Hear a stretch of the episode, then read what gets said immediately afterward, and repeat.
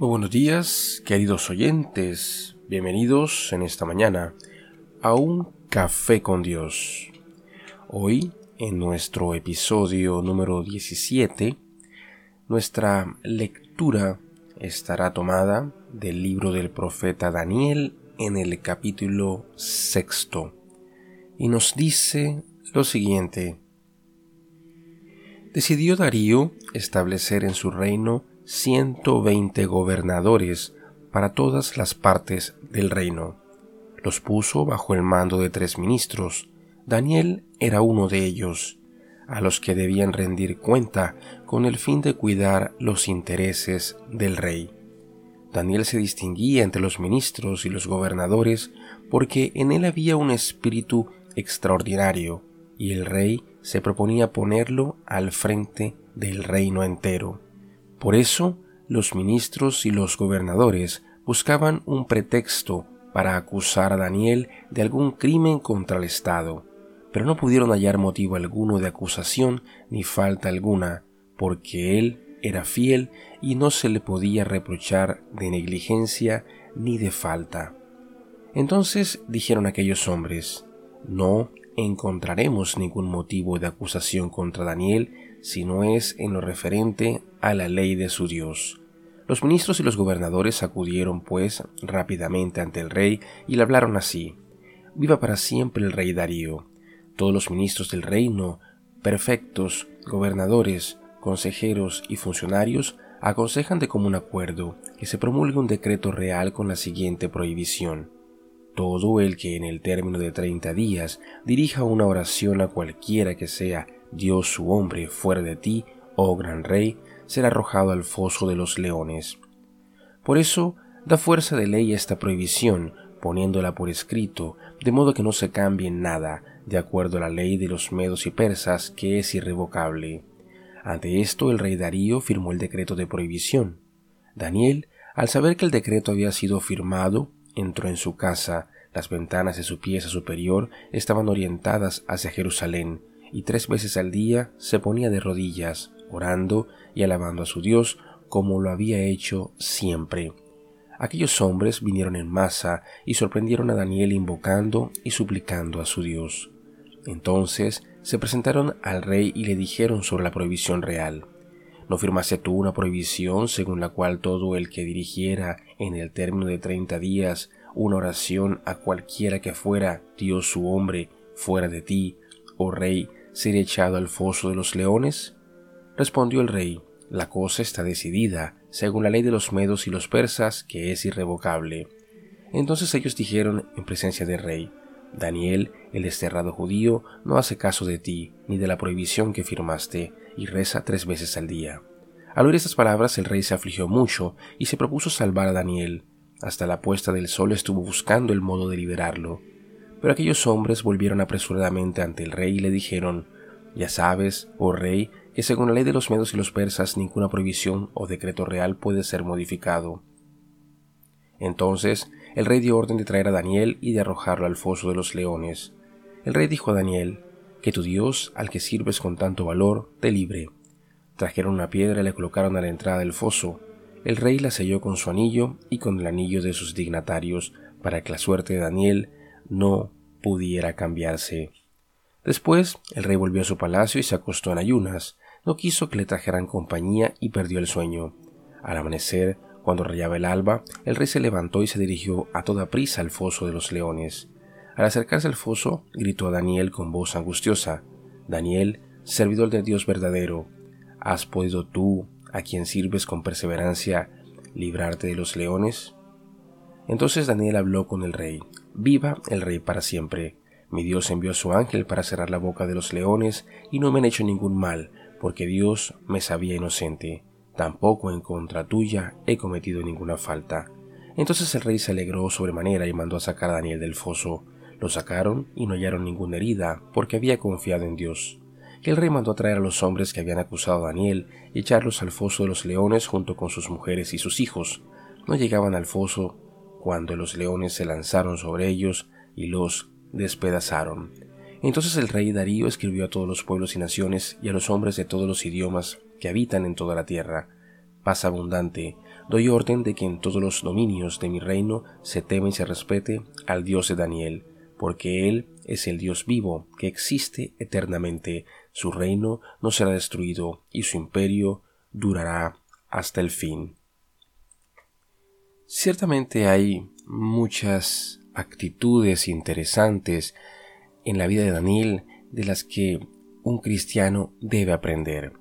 Por ejemplo, es de admirar cómo su servicio aún a un rey extranjero, aún a un rey que de alguna manera se dirige o dirige por principios que de alguna manera van en contra de la adoración al Dios verdadero, es de alguna manera reconocido por éste.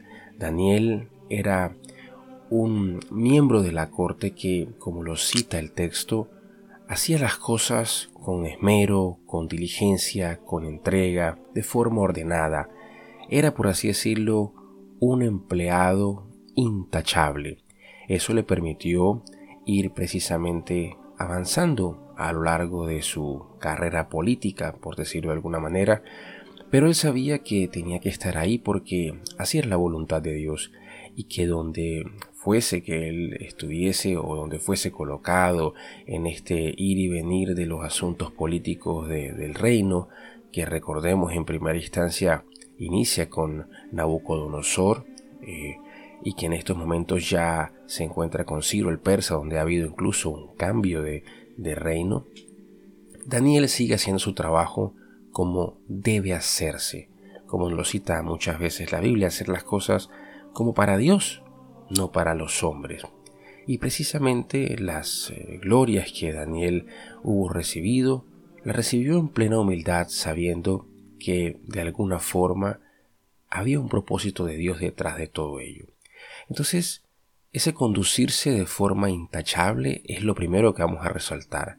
Es que el cristiano debe, aún en las cosas del mundo, conducirse de forma intachable, dando continuamente ese ejemplo de, de completa integridad en su quehacer.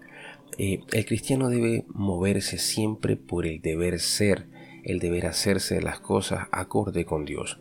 Nos damos cuenta también que aun a pesar de haberse enterado de esta nueva ley que iba a afectar directamente eh, su cotidianidad, su forma de acercarse a Dios, sus oraciones. Aún a pesar de esto, él decide mantenerse fiel y firme esto es algo importante, sobre todo en nuestro tiempo, cuando hay tantas ideologías que surgen, cuando de alguna manera parecen levantarse amenazas hacia la vida del cristiano, amenazas que tratan de hacerle cambiar sus principios fundamentales, que tratan de alguna manera de desviarlo del camino que es la, la verdad, que es la vida, que es Jesús mismo, que es, la, es el tratar de hacer las cosas como Jesús las hizo, porque para el cristiano el deber ser está ahí, revelado en la palabra. Daniel se mantuvo firme y simplemente no cerró las ventanas para no ser visto, siguió llevando su vida de la misma manera.